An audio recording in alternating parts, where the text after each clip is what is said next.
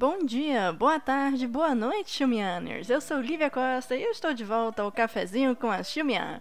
É um prazer ter você aqui de novo tomando este cafezinho comigo. E aí, conta aí, você sentiu minha falta? Fala a verdade. Enfim, minha gente, o cafezinho de hoje tem um gostinho especial de Brasil.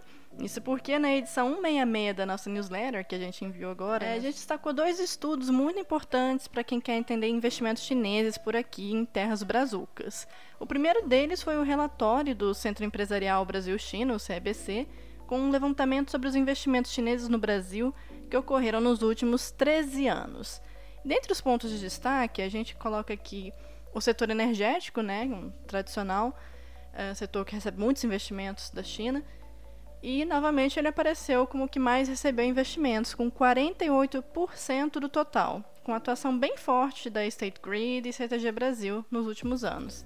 Além de um crescente investimento em energia limpa, isso é bem interessante é, lá no Nordeste, um investimento em energia eólica e solar, com outros atores chineses como a CGN Energy.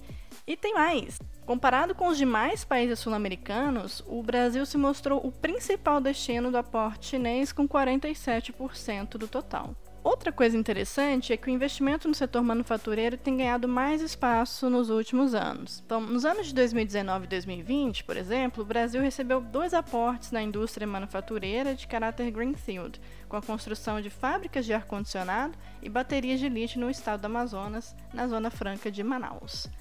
O documento também traz um histórico e as tendências dos investimentos chineses no Brasil, separados por setores e regiões, e também faz uma reflexão bem interessante sobre os efeitos da pandemia nas relações comerciais entre Brasil e China. Se você quiser conferir o relatório completo, você pode ir lá no site do CIBC ou, obviamente, abrir a nossa última newsletter com o link do relatório. Mas enfim, gente.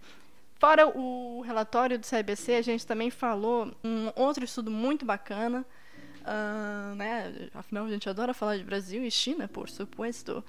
E é claro que a gente não ia deixar de fora o estudo sobre como atores chineses e brasileiros interagem, tendo como base a ferrovia Ferrogrão, que é um projeto bilionário, super polêmico, né, de construção de um corredor logístico para facilitar o escoamento de soja e milho que cruza parte da Amazônia do Cerrado. O trabalho trata de questões de sustentabilidade, já que a ferrovia passa por regiões com população indígena, quilombola, e também reflete sobre a diversificação de investimentos chineses e sua expansão no Brasil nos últimos anos. São também considerados no trabalho os aprendizados né, do lado brasileiro e chinês e como que os chineses têm interagido com diferentes esferas do governo.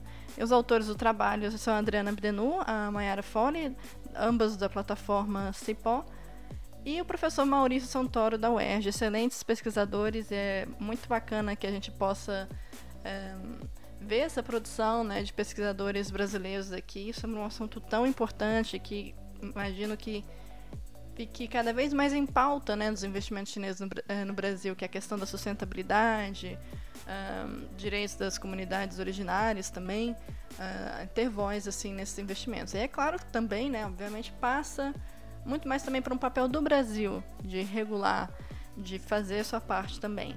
Enfim, minha gente, esse foi o nosso cafezinho com a Chumiana essa semana. O roteiro é de Júlia Rosa, edição de Bruna Pinheiro e adaptação foi minha, Lívia Costa. Você pode acompanhar mais notícias sobre China em nossas redes sociais, além de, é claro, assinar a nossa fabulosa newsletter semanal. Olha lá no nosso site www.xumian.com.br. Até semana que vem e muito obrigada!